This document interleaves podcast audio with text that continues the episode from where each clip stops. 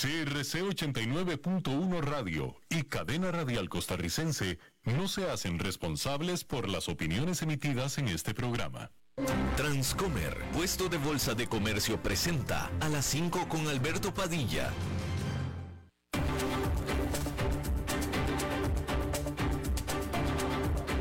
Inicia a las 5 con Alberto Padilla un programa diseñado con el objetivo de llevarte diariamente un tema de actualidad, acompañado siempre de reconocidos editorialistas. De lunes a viernes a las 5 de la tarde por CRC 89.1 Radio. A las 5 con Alberto Padilla. Hola, ¿qué tal? Saludos, bienvenidos. Muchísimas gracias por estarnos acompañando. Gracias por estar ahí. Yo soy Alberto Padilla y le mando cálidos saludos desde la señal y las instalaciones de CRC 89.1 Radio en San José, Costa Rica, desde donde estamos transmitiendo a todo el mundo de habla hispana en Estados Unidos a través de Sirius XM, Americano Media, canal 153. Para el resto del mundo de habla hispana, estamos disponibles en Facebook Live, en la, en la página de este programa así como también en el canal de YouTube de este programa. Estamos disponibles también en podcast, en las diferentes plataformas para ello. Las más importantes, Spotify, Apple Podcast, Google Podcast y otras cinco plataformas importantes más. En esta ocasión, tratando de controlar los incontrolables, el señor Nelson Campos y la producción general de este programa desde Bogotá, Colombia, del señor Mauricio Sandoval. Hay que comenzar diciendo que el presidente de Ucrania, Volodymyr Zelensky, describió las condiciones en el este de su país como el infierno al estarse intensificando los bombardeos rusos que han dejado a la región de Donbass completamente destruida, dijo él. Ucrania ha reportado unas luchas eh, intensas alrededor de las localidades de Lysychansk y Severodonetsk, que son dos ciudades de esa región, y Rusia ha estado usando artillería, lanzacohetes y ataques aéreos también. Ha habido muchos eh, objetivos civiles que han sido atacados. El presidente Zelensky describió un ataque con misiles en particular en un centro cultural en la, región de Kharkiv, en la cual siete personas fueron heridas, incluyendo a un niño de 11 años de edad, lo cual el presidente Zelensky describió como absolutamente diabólico y una absoluta estupidez, dijo él. Hay que decir también que Gerhard Schröder, quien fuera canciller alemán finalmente terminó por renunciar a el directorio de la gigante estatal rusa Rosneft. Por supuesto que el señor Schroeder había estado bajo intensa crítica, intensa presión por parte de oficiales de la Unión Europea para que se deslindara por completo de Rusia. El jueves, Alemania le había ya negado, le había quitado algunos de los beneficios que tenía como ex canciller de Alemania, incluida una oficina con su personal pagado por el Estado alemán. En días recientes, otros ejecutivos foráneos en Rosneft también han renunciado al directorio.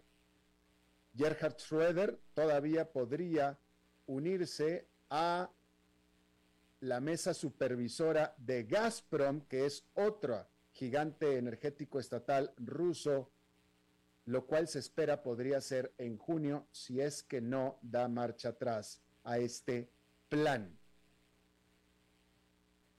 Y bueno, vamos a decir que la inflación es un fenómeno mundial, obviamente, no es nada más de nosotros los que nos escuchamos y de nada más de este continente. En la Gran Bretaña, las ventas al menudeo de manera inesperada subieron un 1,4% en abril, de lo, cual, de lo cual vamos a hablar un poco más adelante, pero hay que decir que los precios al productor en Alemania, que es la economía más grande de Europa, los precios al productor, que es eh, al mayoreo, al nivel de mayoreo durante abril, subieron un 33,5% respecto de abril del año pasado, del año anterior, un 33,5% a nivel de mayoreo, sugiriendo, por supuesto, que los consumidores alemanes, alemanes continuarán con una alta inflación, al menos por el futuro previsible.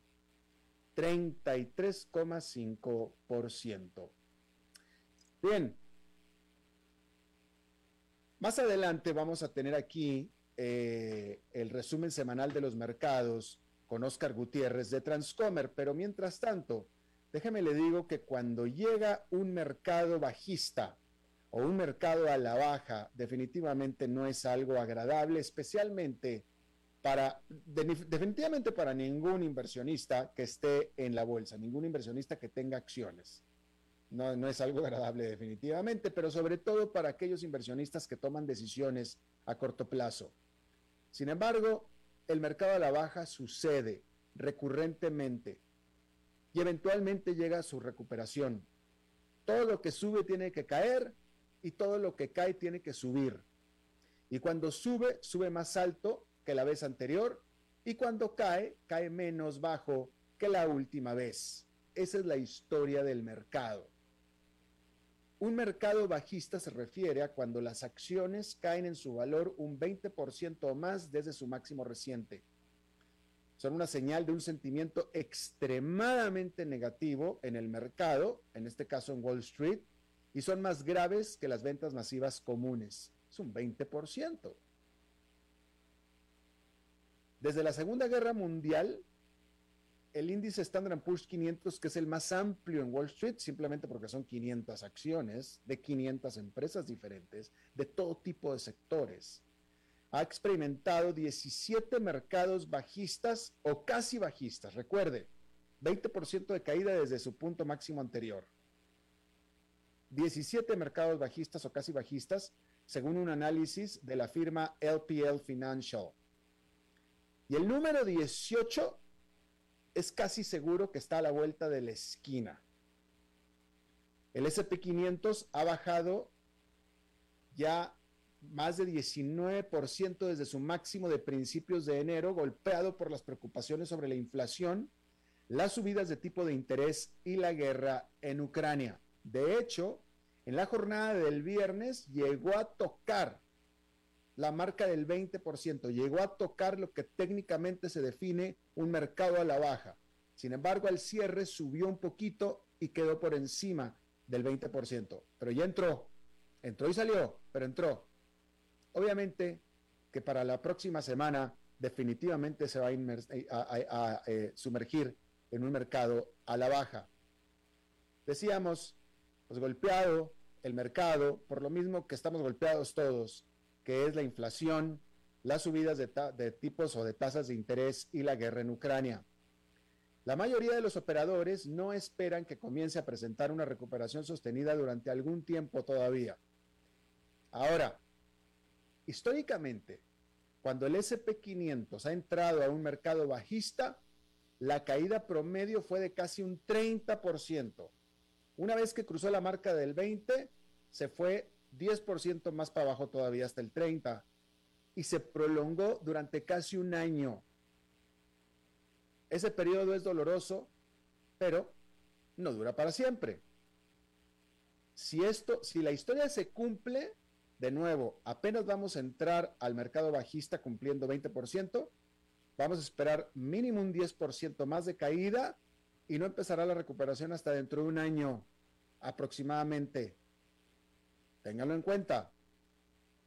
Pero lo que es más importante, los mercados bajistas no siempre han sido precursores de las recesiones de los Estados Unidos. No siempre, casi siempre, pero no siempre. En 1987 se dio un mercado bajista y ninguna recesión y las ganancias continuaron aumentando. Es posible que ese sea el entorno en el que nos encontremos ahora. ¿O no? Los economistas e inversionistas reconocen que el riesgo de una recesión aumentará a medida que la inflación afecte el gasto de los consumidores, que ya lo está afectando, y la Reserva Federal siga subiendo las tasas de interés, que ya las está subiendo y las seguirá subiendo, porque ya lo dijo, en este intento por combatir el problema. Wells Fargo dijo al respecto que las probabilidades han estado creciendo durante todo el año es más probable que la economía de Estados Unidos se contraiga a finales de este año y principios del 2023. Ok, ¿qué pasa después? Es fácil que cada mercado bajista parezca el fin del mundo, como está pareciendo en este momento, ya que los nerviosos operadores de todo lo que ven es un horizonte de números rojos. En este momento, en este momento todo es desdicha y todo es pesimismo. Todo es pesimismo. Pero hasta la fecha, a cada gran desplome le ha seguido una subida aún mayor. De tal manera que solo es cuestión de cuándo comenzará la recuperación. Y ahí está el problema, porque esta vez ese momento, el cuándo, es mucho más difícil de predecir hasta ahora. Es decir, todavía no se sabe cuándo. Solamente se sabe que va a haber más sufrimiento definitivo. Por lo general, un mercado bajista toca fondo cuando la Fed decide que su trabajo está hecho y ya comienza a relajar su política. Pero con la inflación aumentando al ritmo más rápido en décadas, el Banco Central ha señalado que tiene la intención de mantenerse agresivo durante algún tiempo, por lo menos el resto de este año. Por lo tanto, apenas está comenzando. Además de subir tasas, la Fed va a iniciar próximamente el proceso de venta de los bonos que compró en los últimos años, que es otro mecanismo para estimular la economía. Y de esto no hay precedentes. Nunca ha hecho eso durante mucho tiempo la Fed, lo que hace que sea más difícil discernir cuál será la respuesta del mercado. De tal manera que por lo pronto continuará la incertidumbre y con la incertidumbre continuará la desconfianza en los mercados. Esa parte sí la sabemos. Pero lo que no desaparece es la total seguridad de que al final de este periodo, que de nuevo, cuya duración es desconocida todavía, vendrá una fuerte recuperación. Esa parte, así es. O sea, eso así es. Vamos a caer quizá muy profundamente. Vamos a suponer que sea muy profundamente que vamos a caer con toda certeza. Pero después vamos a volver a subir y mucho más. Esa parte es segurísima. Es dada.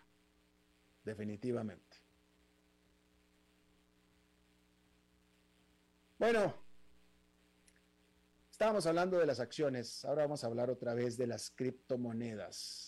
Y hay que decir que para uno de los líderes más importantes del mundo de las criptomonedas, lo que está pasando en este momento en la industria de las criptomonedas, en el mercado de las criptomonedas, es bueno para el mercado de las criptomonedas. Para algún inversionista o para muchos inversionistas no, pero para el mercado de las criptomonedas sí. Porque para los inversionistas en criptomonedas, que en las últimas semanas experimentaron su primer ataque de criptopánico, presenciando no solamente grandes caídas del propio Bitcoin, sino también la caída de las monedas estables, el colapso de Luna, Terra y la caída en desgracia del fundador de Terraform Labs, Du Kwon, que es el CEO de blockchain.com, Peter Smith, tiene un mensaje. Acostúmbrense. Viene más dolor, dijo Smith. Se expondrán más riesgos pero en última instancia es algo bueno para la economía descentralizada. Para este inversionista en criptomonedas, o mejor dicho, para el inversionista en criptomonedas, según dijo Smith al medio CNBC, que la lección de las últimas semanas deberá volver al equivalente en criptomonedas del concepto tradicional de inversión en el mercado, de promediar el costo del dólar construir lentamente una posición en un activo a lo largo del tiempo para que todo su dinero no quede expuesto a cualquier episodio de volatilidad. Promediar lentamente, dijo. A principios de esta semana, Bitcoin alcanzó su nivel más bajo desde diciembre del 2020, por debajo de los 26 mil dólares, y las acciones de la empresa de corretaje de criptomonedas que cotiza en bolsa, Coinbase, cayeron hasta un 74% en lo que va del año. Y Smith agregó que, y debes estar preparado para aguantarlo durante bastante tiempo, porque todavía estamos realmente en el periodo incipiente de construir todo este sistema financiero. Blockchain.com es uno de los jugadores más establecidos en el espacio, fundado en el 2011 y este año ocupó el puesto número 7 en la lista de los 50 disruptores de CNBC. Últimamente, los inversionistas no han sido pacientes con las instituciones que se habían acumulado en criptografía, retirándose en masa, logrando ganancias considerables y dejando a muchos inversionistas minoristas novatos con la bolsa en la mano, que es un resultado clásico de una burbuja de mercado, dijo. Lo que está sucediendo en el mercado es un lavado de riesgo y apalancamiento en todo el sistema de mercado global y ciertamente lo hemos tenido muy profundamente en las criptomonedas, especialmente en las últimas semanas, dijo Smith. Yo he estado diciendo durante mucho tiempo que este será un largo proceso de adopción y crecimiento. Este proceso incluirá más destrucción a corto plazo a medida que se eliminen los eslabones más débiles de la criptoeconomía. Lo que hay que ver es la consolidación en el mercado mismo, así como en las empresas que lo atienden, dijo Smith. Habló sobre la destrucción creativa que hace que la industria de las criptomonedas sea más fuerte a largo plazo y dijo así en BC, hay muchas empresas, protocolos y activos en los que necesitamos que el proceso de destrucción creativa llegue al mercado. Espero que en las próximas semanas, después de esta caída realmente dramática en el mercado, algunos de los riesgos comiencen a estar expuestos a través de la economía, dijo. Esto incluirá el cierre de empresas, las empresas comerciales y los fondos que no han estado gestionando sus riesgos de manera adecuada. Tomará algunas semanas, si no meses, ver el efecto dominó de dos o tres semanas realmente brutales para las criptomonedas, agregó. Smith le dijo a CNBC que sigue siendo optimista con el criptomercado a largo plazo, como alguien que ahora presencia su cuarto o quinto ciclo de mercado en este volátil sector fintech que cada vez ha sido un dolor brutal en el camino, pero condujo a una industria más fuerte y una industria más útil y sigue un crecimiento fundamental real durante los próximos dos o tres años. En pocas palabras, básicamente lo que está diciendo es que se le está quitando la espuma a este asunto, básicamente. Que, es algo normal casi casi que en cualquier instancia burbujeante, vamos a decirlo así. Le está quitando la espuma, le está quitando las burbujas y se queda el, eh, lo sólido después de que la espuma se va. El problema es que mucha gente está metida en esa espuma. Pero pues bueno, se está depurando, es lo que está diciendo él. Bueno, y a este respecto, el cofundador de Microsoft, Bill Gates, se sabe que no es fanático de las criptomonedas. Gates quien es ahora el cuarto hombre más rico del mundo, con un patrimonio neto de unos 125 mil millones de dólares, dijo este jueves durante una sesión de Ask Me Anything en Reddit que él no posee ninguna moneda digital. Ninguna. Tiene 125 mil millones de dólares. Podría haber invertido 5 mil dólares en monedas digitales, pero ni eso. Dijo Gates, a mí me gusta invertir en cosas que producen un resultado de valor el valor de las empresas se basa en cómo fabrican grandes productos. El valor de las criptomonedas solo es lo que otra persona decide que alguien más pagará por ellas, por lo que no añade a la sociedad como otras inversiones. Gates había expresado previamente cierto escepticismo sobre Bitcoin. En una entrevista de febrero con Bloomberg, el multimillonario expresó su preocupación por la gente común que se deja atrapar por el frenesí de Bitcoin. Y probablemente tiene un buen punto. El criptomercado está en caída libre después del colapso de la moneda estable Terra USD la semana pasada, arrastrando consigo a otras monedas digitales. Bitcoin ha bajado 27% solamente en lo que va de mayo, mientras que Ethereum ha retrocedido un 36%. En febrero, Gates dijo, si tú tienes menos dinero que el que tiene Elon Musk, probablemente deberías de tener cuidado con las criptomonedas, por supuesto. Y bueno, este viernes, China tomó medidas importantes para rescatar su desplomado mercado inmobiliario y evitar que la segunda economía más grande del mundo entre en una importante recesión. El Banco Popular de China recortó su tasa preferencial de préstamos a cinco años, que es una tasa de interés clave, en 15 puntos básicos al 4,45%, que es la segunda reducción de este año y la mayor registrada. La mayoría de los analistas esperaban un recorte, efectivamente, pero solamente de cinco puntos básicos. El llamado LPR de China es la tasa a la que los bancos comerciales prestan a sus mejores clientes. Sirve como punto de referencia para otros préstamos y el vencimiento de cinco años generalmente se usa como referencia para las hipotecas. La decisión del Banco Central de reducir drásticamente la tasa a cinco años es tan solo la más reciente de una serie de medidas que China ha tomado para abordar una crisis de bienes raíces al estar los confinamientos de COVID amenazando con llevar a toda la economía a su primera contracción trimestral desde principios del 2020. En abril, las ventas de casas nuevas cayeron en China un 47% respecto al año anterior, 47%. Esto lo dijo la Oficina Nacional de Estadísticas a principios de esta semana, mientras que los precios en 70 ciudades cayeron por octavo mes consecutivo. Los analistas califican la medida como una señal de que el liderazgo chino quiere respaldar al sector de la vivienda en apuros lo antes posible.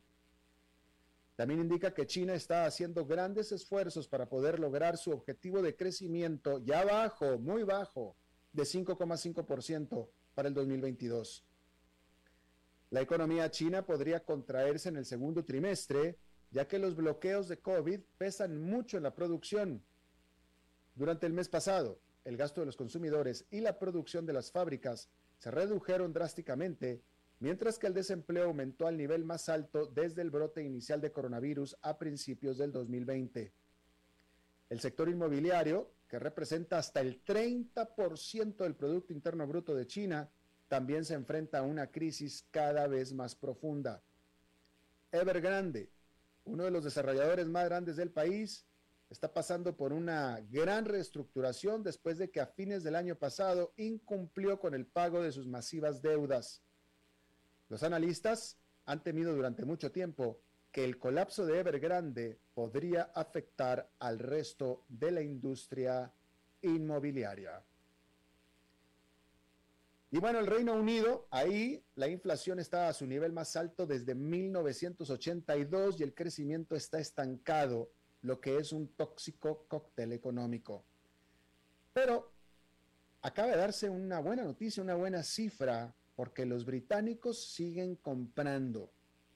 Sin embargo, esta buena noticia tiene en sí una mala noticia, porque lo que los británicos siguen comprando es alcohol, dulces y tabaco. Una señal de que las personas están pasando más tiempo encerrados en casa a medida que aumentan los precios de sus compras y buscan pequeños placeres que sean económicos. Es decir, no es que estén necesariamente tomando más los británicos, quizá están tomando lo mismo, lo que pasa es que están tomando más en casa, ya no en los pubs. Las ventas minoristas de la segunda economía más grande de Europa aumentaron inesperadamente durante abril, dijo el gobierno en los datos publicados este viernes. La inflación alcanzó un máximo de 40 años en el 9% el mismo mes. Pero profundizando en lo que aparenta un dato positivo y en realidad no lo es tanto. Sí, efectivamente las ventas en las tiendas de alimentos aumentaron, pero eso fue impulsado por las compras, como decíamos, de bebidas alcohólicas, cigarrillos y golosinas. Y es difícil argumentar que comer por estrés, encerrados en casa, y otras indulgencias más signifique que los consumidores están prosperando o sintiéndose muy bien.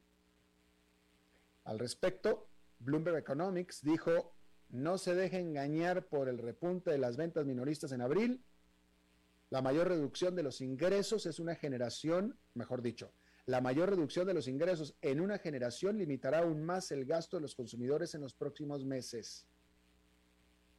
Y estas preocupaciones sobre la economía del Reino Unido han provocado el colapso de la libra esterlina. En lo que va del año, la moneda británica ha bajado casi un 8% frente al dólar estadounidense. Bueno, y no a todos les va muy mal, ¿eh? Hay alguien que hizo una gran, gran compra.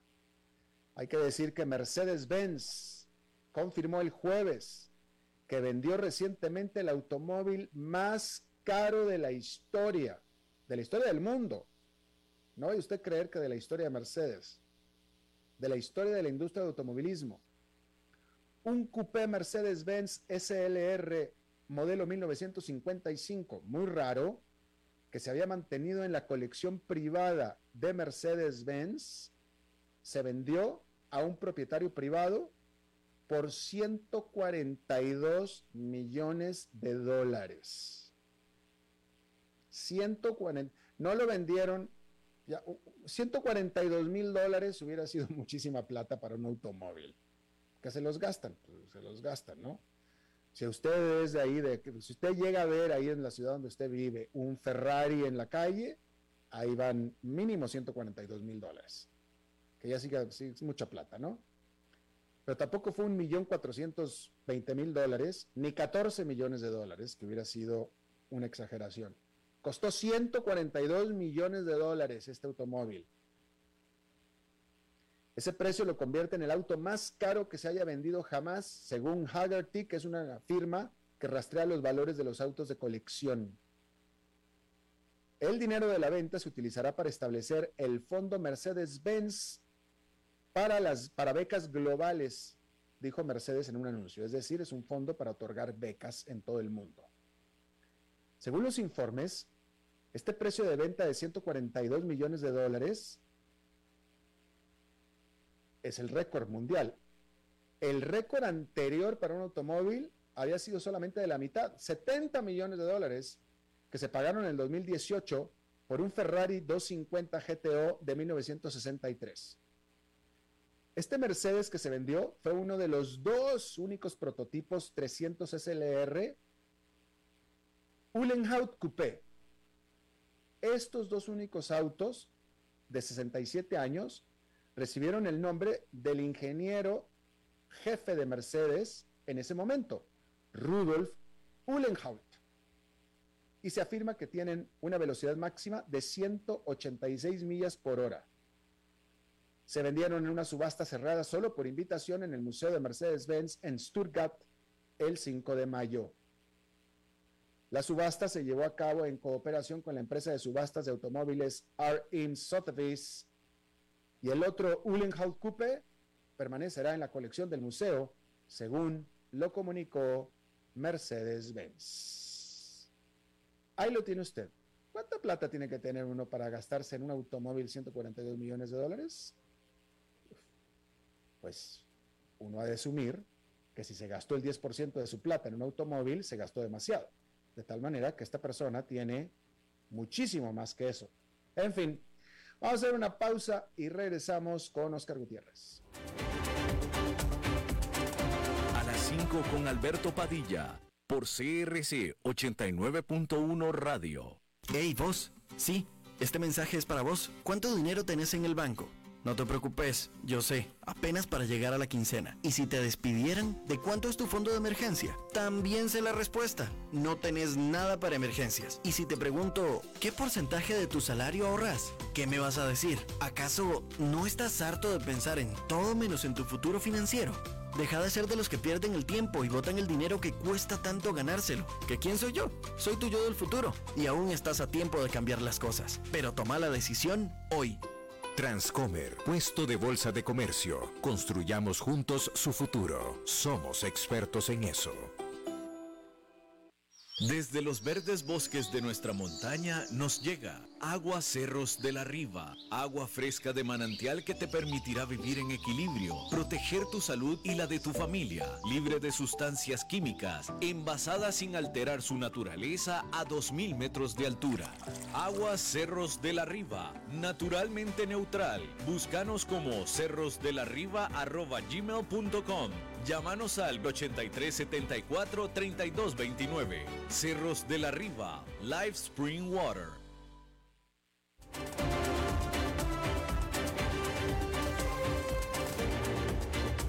Seguimos escuchando a las 5 con Alberto Padilla. Bueno, como cada semana vamos a tener un compendio, un resumen, un análisis de los mercados en este periodo con nuestro buen amigo en este segmento patrocinado por Transcomer, Oscar Gutiérrez, presidente de Transcomer. Oscar, ¿cómo estás? Saludos. Hola Alberto, buenas tardes, un gusto estar aquí de nuevo. Bueno Alberto, nos salvamos literalmente por media hora de llamar al mercado un bear market. El punto más alto del SIP había sido, bueno, de SPY específicamente, era, fue eh, a inicios del año 480 y media hora antes de cerrar el mercado estábamos en 384. Al final cerró en 389 Spike. Si hubiera cerrado en 384 hubiera sido exactamente eh, una caída de un 20% desde su punto más alto. Acordémonos que, bueno, la semana anterior habíamos eh, eh, cerrado en positivo. Esta semana los primeros dos días fueron buenos, miércoles bajó bastante, hoy había empezado alto, cayó y al final se recuperó durante el día para cerrar tablas. El, cerró prácticamente al mismo precio eh, que inició el día. Entonces el día estuvo neutro, pero sí eh, tocamos territorio de, de, bear market y yo creo que, que, para la próxima semana definitivamente vamos a estar ahí. No, no veo que esto haya, eh, estemos en el punto de dar vuelta todavía. La caída de la semana fue de un 3% en total. Habíamos estado un 18 la vez pasada, habíamos tocado un 18. Eh, bueno, y, esta semana hubo unas, unos reportes de utilidades que a mí me gustaría conversar, comentar un poco, porque eh, eh, ilustran muy bien lo que estamos viviendo, este tema de la inflación y cómo está afectando los mercados. Cuando recién empezamos a discutir el tema de la inflación, una de las primeras cosas que decíamos es, bueno, esto va a, atacar o a poner en problemas a las empresas de crecimiento, que bueno, tienen muchos ya 6, 7 meses de estar, de estar cayendo, sobre todo porque nos teníamos que traer a valor presente el, el, crecimiento futuro y eso bajaba mucho las valoraciones y tal. Pero resulta que en estos momentos estamos viendo el efecto no solo de eso, ¿verdad? Y que teníamos múltiplos muy altos que se tienen que reducir por este tema de la inflación, sino que en la operación misma de las empresas estamos viendo efectos en que eh, ya reducen los márgenes de utilidad. Y es que eh, lo que me, gustaría comentar sobre cuatro, empresas, cuatro empresas que, que, reportaron esta semana, dos el martes, el martes reportó Walmart y reportó Home Depot, la primera siendo la empresa eh, de venta de de bienes de consumo masivo más grande del mundo, bueno, tiene 11 mil, eh, más de 11 mil tiendas o cerca de 11 mil tiendas, es el mayor empleador del mundo, tiene 2.3 millones de personas trabajando allí, es Walmart. Eh, la segunda, Home Depot, que es eh, empresa especializada en venta de productos para construcción de viviendas y para remodelación de viviendas. Y lo interesante es que el miércoles reportaron eh, otras dos empresas con perfiles similares. Reportó Target, eh, eh, comparable, digamos, con Walmart, y, reportó Lowe's, que es, es la que le sigue a Home Depot. Ahora, lo interesante es que el comportamiento de estas empresas fue similar entre ellas. en Walmart, el martes, bueno, había un estimado de utilidades por acción de un dólar 46 y el reporte real fue de 1,3, un 11% menos de lo que se esperaba. Tuvo ventas un poquito mayores, pero eh, eh, vio reducido su, eh, su nivel de utilidades Y entre las cosas, bueno, mucho, mucha crítica eh, recibió Walmart de mala ejecución, este, porque bueno, uno de los temas importantes que afectó ahí fue que el inventario subió inesperadamente cerca de un 32%, eh, reportaron problemas en la cadena de suministro, reportaron cambios en, en, la, en la forma en que se ha venido comportando el consumidor es decir, en, diferentes patrones de consumo que los atribuyen al tema de la inflación, cambios de unos productos de, de mayor precio por otros de menor precio, a pesar de que lograron vender un poquito más. Eh, si, uno, si, uno, ve eso, tiene sentido. En, en, sesiones anteriores, en conversaciones anteriores, hablamos que eh, los salarios en términos reales han disminuido. Entonces puede ser en términos nominales, pero si en términos reales al final eh, eh, bueno, tengo que comprar menos cosas, tengo que escoger qué cosas, qué cosas puedo comprar. Bueno, esto eh, afectó la acción de Walmart después del anuncio fuertemente, cayó de 148 a 117, un, un 21%, un castigo bastante fuerte para esta acción. Desde el punto más alto que ha tenido Walmart, ahí estaban 160, a este último precio es una caída de un 27%, pero uno hubiera esperado que una empresa como Walmart pudiera defenderse mejor de la inflación, porque puede trasladar estos, eh, los precios al consumidor final eh, este, y, son, son productos que son esenciales para vivir, no son Mercedes-Benz, como estabas diciendo ahora, son cosas que tenemos que comprar todos los días. Este, entonces uno diría, bueno, deberían poder defenderse más de esto. Sin embargo, vemos que un efecto ahí, eh, bueno, uno de los temas que hablaron también fue costos de transporte, la parte logística nos ha afectado fuertemente. Eh, el precio al que quedó Walmart después de esto representa 18 eh, veces las utilidades proyectadas, 25 veces las utilidades del último año, 18 veces las utilidades proyectadas.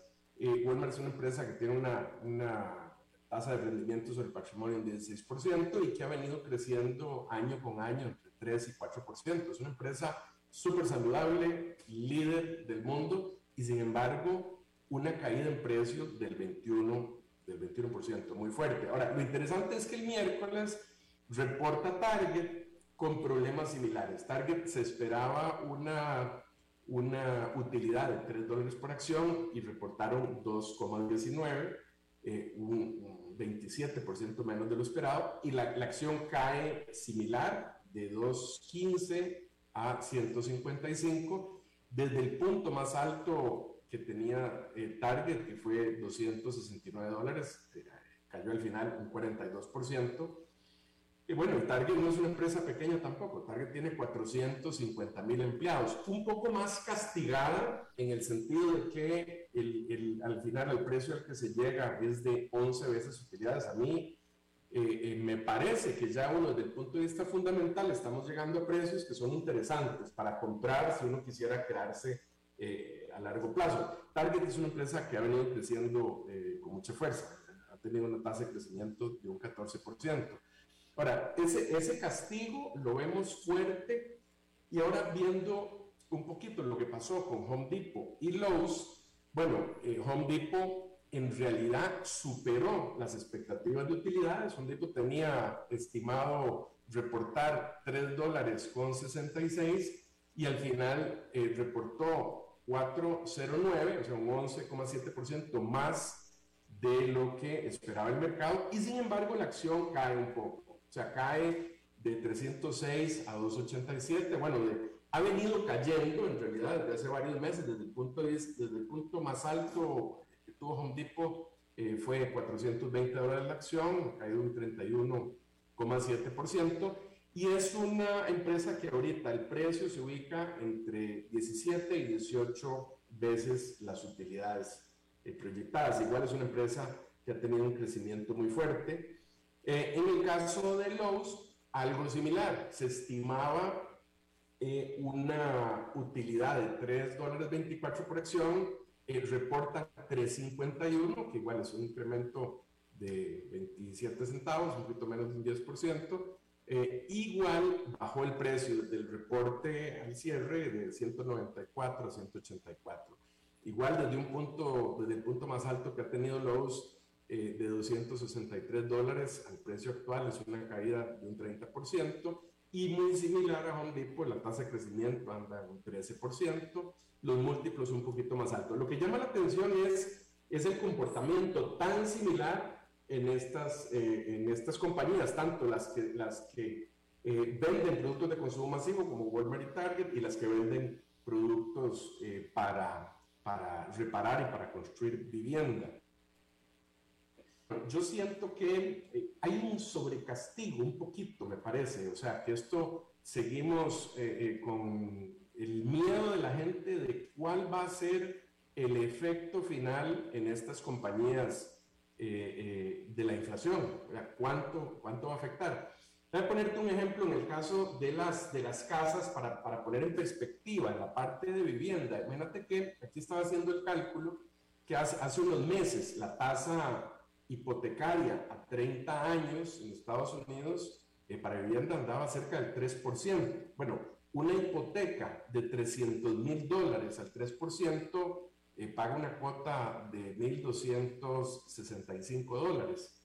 Bueno, si, si ese presupuesto yo lo tengo para poder destinarle dentro de mi salario a la compra o al pago de una hipoteca en una casa, hoy está viendo que el promedio de una hipoteca de 30 años en Estados Unidos ya está en un 5,27, es un aumento muy grande y esa misma cuota me permitiría, en vez de financiar 300 mil dólares, me permitiría financiar solamente 228 mil. Entonces eso indudablemente eh, eh, va a tener un efecto en el mercado inmobiliario. En algún momento. Entonces yo en parte atribuyo, a pesar de que los números de, de, Home Depot y Lowe's fueron buenos en, en, utilidades, que el mercado está previendo que también el mercado de vivienda se va a terminar viendo afectado por, eh, por estos temas de las tasas de hipotecas. Estamos con Oscar Gutiérrez, presidente de Transcomer. Oscar, eh, tú bien decías, estabas poniendo el ejemplo de, bueno, de, estos ejemplos que estabas diciendo, y, y, todas ellas tienen en común. Tú estabas hablando de cómo se comportaron similarmente, y lo que tienen en común es que todas ellas son un reflejo, todas tienen por clientes al consumidor estadounidense. Entonces, pareciera un reflejo unísono de que ahora sí el consumidor estadounidense está empezando a sentirla, a sufrir. Sí, así es. Bueno, eh, eh, Walmart es eh, cerca del 72-73% es el mercado estadounidense. Tiene fuera también, pero, pero ciertamente, como dices, el, el mercado estadounidense es, es, el principal. Y yo sí creo que parte del miedo que se está viendo en el mercado, que continúa esta, esta volatilidad, es que el mercado quiere terminar de ver cómo van a, reaccionar las empresas, o sea, cómo van a lograr enfrentar este tema de la inflación. La semana pasada decíamos que la, la, expectativa de inflación fue un poco más alta de lo que se esperaba y entonces eso se traduce en que puede ser que se tenga que sostener por más tiempo la inflación. Y si, y si la inflación va a durar más de lo esperado, el efecto en las empresas y en los márgenes de utilidad va a ser más alargado, va a frenar mucho más el crecimiento. Entonces, indudablemente eso, eso afecta a las acciones. Un día de estos, un, amigo me decía, bueno, mira, hemos tocado fondo ya.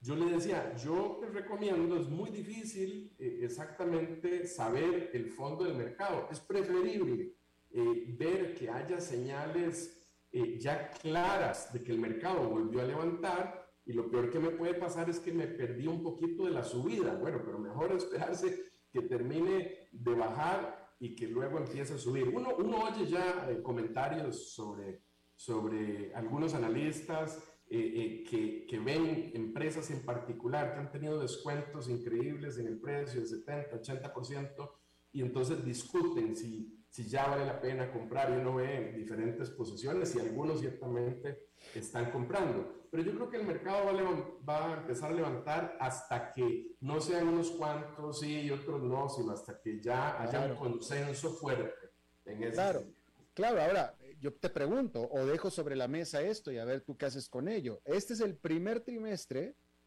estamos hablando de, cuando hablas de Walmart, etcétera, estamos hablando de sus resultados al primer trimestre del año.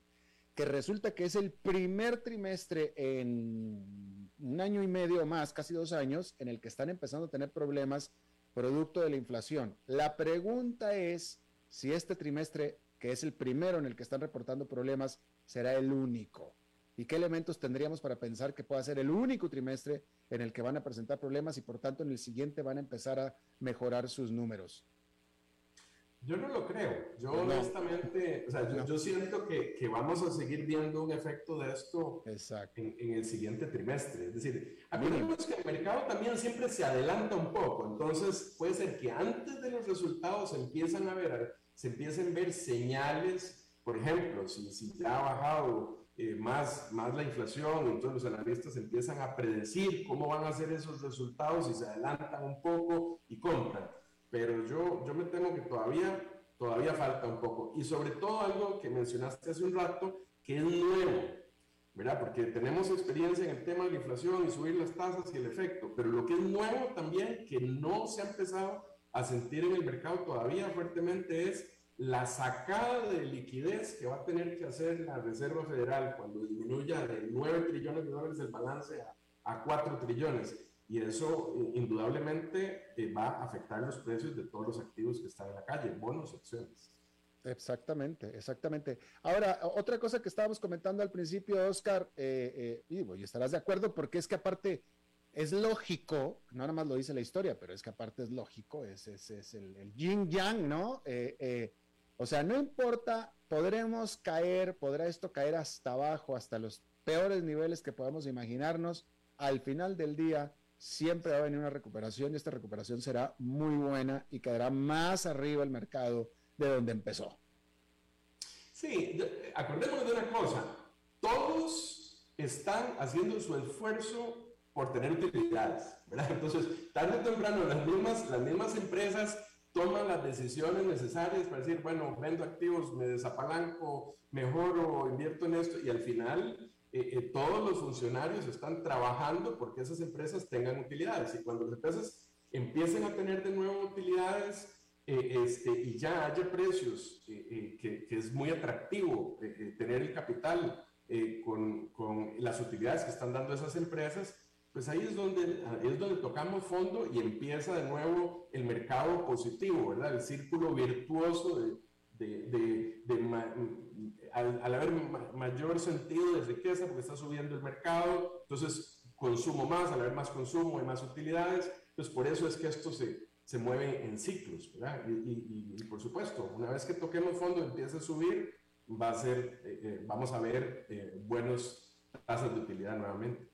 Claro, claro. Ahora, nada más una, una precisión, Oscar, me parece prudente. Cuando estamos hablando, y estabas hablando tú de los números de Walmart y de, y de, de, Target, etcétera, no es que estén perdiendo dinero, no es que estén en profundos problemas, simplemente están registrando una caída en sus utilidades. Siguen ganando dinero, lo que pasa es que ganan menos.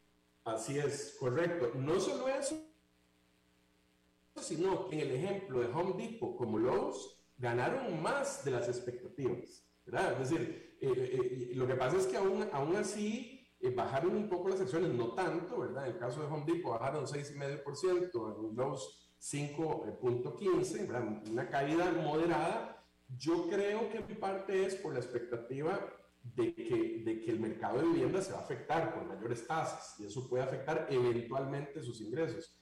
Pero los, igualmente, Walmart mm, no logró las expectativas de utilidad ni Target, pero sí ganan dinero, o sea, sí siguen ganando dinero y Walmart va a estar ahí por muchísimos años, o sea, es una empresa con poco apalancamiento, que tiene un, un, récord histórico de crecimiento, bien administrada, pues ahora le hicieron muchas críticas por mal manejo de inventario y qué sé yo, pero son temas operativos que se superan y Walmart estará ahí por muchísimo tiempo y será muy buena opción para invertir. Como te, te decía que en este momento Target el precio de utilidades es de un 11%.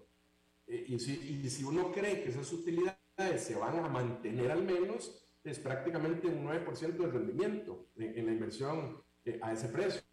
Entonces, es, eh, y si va a crecer, eventualmente que ha venido creciendo en ventas un 14% anual, pues no es un mal precio para entrar. Si uno está para, para, para, para cinco años, podría entrar de una vez.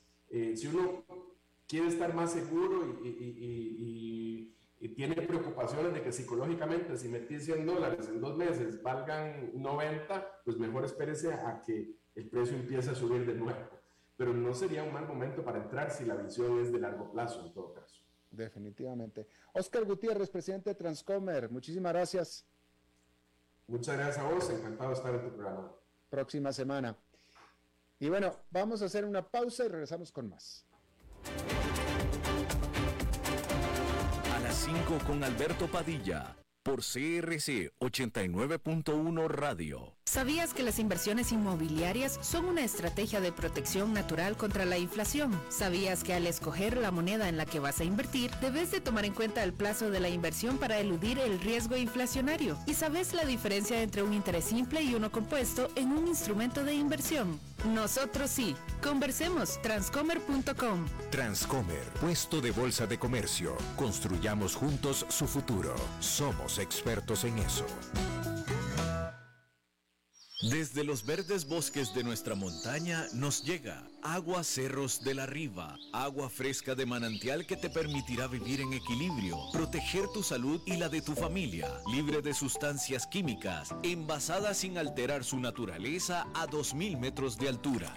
Agua Cerros de la Riva, naturalmente neutral. Búscanos como cerrosdelariva.gmail.com Llámanos al 8374-3229. Cerros de la Riva, Live Spring Water.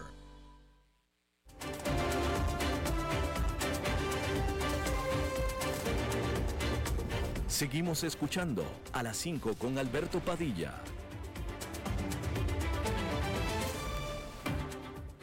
Muchísimas gracias por continuar con nosotros. Bueno, como cada semana tenemos la visita de alguien muy respetado, un buen amigo de este programa, el señor Dado, el señor Enfadado. ¿Cómo está usted, don Enfa? Todo bien por acá, Padilla. ¿Cómo estás tú? Me da mucho gusto escuchar que todo esté bien. Eso es para un cambio, para un gran cambio viniendo de usted. Me da gusto. ¿Qué, qué lo tiene tan contento, optimista? ¿Qué quiere que te conteste? Que estoy para el orto, querido. Bueno, pues. ¿Quieres que te conteste así? ¿Quieres por la cuestión cortesía con vos, con tu audiencia, querido? Bueno. Tengo que eh, lo cortés no quita lo valiente. No, de acuerdo, no, discúlpeme, señor. Lo que pasa es que de pronto caigo en las costumbres y, y de pronto lo agarramos siempre como que de enfadado. Un poquito, tendría que haber salido ayer, pero no pude, estuve complicado, como le expliqué a tu productor, y bueno, estoy saliendo hoy viernes. Pero bueno, no estoy feliz porque es viernes, Padilla tengo los huevos, tengo los huevos al plato, te cuento lo que pasó al ah. comienzo de esta semana. Otro anuncio de tu admirado Joe Biden, presidente de Estados Unidos, que no solamente descongela la relación diplomática con Cuba, sino que aumenta cosas, o sea, va, vas a poder llevar va, a poder haber vuelos no solamente a La Habana desde Estados Unidos, sino a diversas provincias de Cuba, envíos ilimitados de remesas de parte de los cubanos en Estados Unidos a su gente en la isla y otra serie de cosas más que, bueno, a, a las horas tenían a los cubanos que viven en Estados Unidos ardiendo en las redes sociales, en estos espacios de Twitter, ¿no? Que son salas como de charlas, ¿no? En tiempo real, de audio. y bueno, llovido sobre mojado al día siguiente, también así, sin anuncios previos. Importante levantamiento de sanciones de Estados Unidos a Venezuela, le pone la condición al dictador Maduro, ¿no? Hablen con la oposición y este levantamiento de sanciones se confirma Chevron va a poder hacer de nuevo negocios con, la dictadura, se levantan sanciones, pedido de captura que había sobre algunos funcionarios del régimen chavista, entonces, bueno, otra vez, eh, eh, ha dicho uno de los representantes republicanos, creo que era Marco Rubio, algo que hace rato venimos hablando tú y yo en este espacio, que, bueno, el Departamento de Estado, las relaciones exteriores de Estados Unidos están manejadas por chicos jóvenes que son marxistas, izquierdistas, y que están experimentando con estas cosas sin importarles, bueno, el impacto que eso pueda tener en el electorado, el impacto en Cuba, en Venezuela y mucho menos el impacto específicamente en la Florida, donde están la mayoría o una parte muy importante de los refugiados cubanos, descendientes y venezolanos. Así está la cosa, París. Pues sí, pues sí. Bueno, lo de Cuba se veía venir, pues sí, eso es, es, es, es revertir, es, volver a las decisiones que había tomado el propio Barack Obama cuando el actual presidente era vicepresidente. Así es que esas no me sorprenden tanto. Va más allá de Obama, te digo, porque ahora, entre otras cosas, los vuelos van a ser hacia varias provincias e inclusive se va a habilitar, esto es algo que poco se habla, se va a habilitar eh, relaciones financieras de la gente que vive en Cuba con Estados Unidos, ¿no? Concretamente van a poder eh, hacer operaciones bancarias, que obviamente los únicos que van a poder hacer eso son los funcionarios del régimen, el común de la gente no. Y bueno, ahí está París. Bueno, pues es que, ¿qué le, qué le, a ver, no? Pues es que, ¿qué? Pues de nuevo, pues bueno, como usted dice, va más allá y tiene usted un buen punto cuando dice que los únicos que van a poder tomar esa, esa ventaja es los funcionarios del régimen. Pues sí, el cubano común definitivamente no. No, este, definitivamente. Eh, y bueno, con lo de Venezuela, pues uno quisiera pensar que al menos es una medida pragmática para tratar de procurarnos un poco más de provisión mundial de petróleo, ¿no? Eh, eso es lo que me... Lo único que pudiera yo balbucear, balbucear. Con ese criterio no hay diferencia, es decir, si es el criterio, consigue más petróleo, entonces vamos a seguir comprándole petróleo a Putin. Pues sí, sí, no, no, no, no, no. No, no tengo mucho que alegar, no puedo, señor Dado, definitivamente. Los hechos hablan, Padilla, y lo cierto es que estamos en un régimen que no solamente está haciendo desastres en este plano económico, yo estaba escuchando, eh, diplomático quise decir, estaba escuchando tu, entrevista, eh, en lo económico vamos por lo suave a una recesión, ¿no? Sí, sí, Y bueno, todo es, bueno, todo es un desastre. El manejo, la falta de liderazgo económico a nivel mundial de, de Biden nos va a llevar a eso. Sí. Y bueno, pues supongo que usted ya está listo para regresar a Argentina entonces. ¿Por qué no te vas a cagar, Padilla? Eh, disculpe, al menos usted tiene opción, ¿Cómo hombre. Me, ¿Cómo me vas a decir que voy a volver a Argentina? No, bueno, eh, usted tiene una opción. Hay muchos actores americanos que no. Tengo cara de pelotudo. Yo creo eso que no salgo en video. Señor Dado, le agradezco muchísimo eh, su visita esta semana y nos vemos la próxima, ¿ok?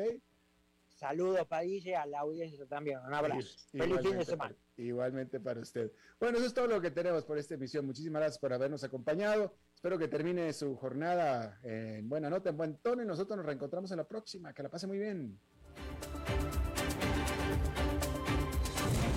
A las 5 con Alberto Padilla fue traído a ustedes por Transcomer, puesto de bolsa de comercio. Construyamos juntos su futuro. Somos expertos en eso.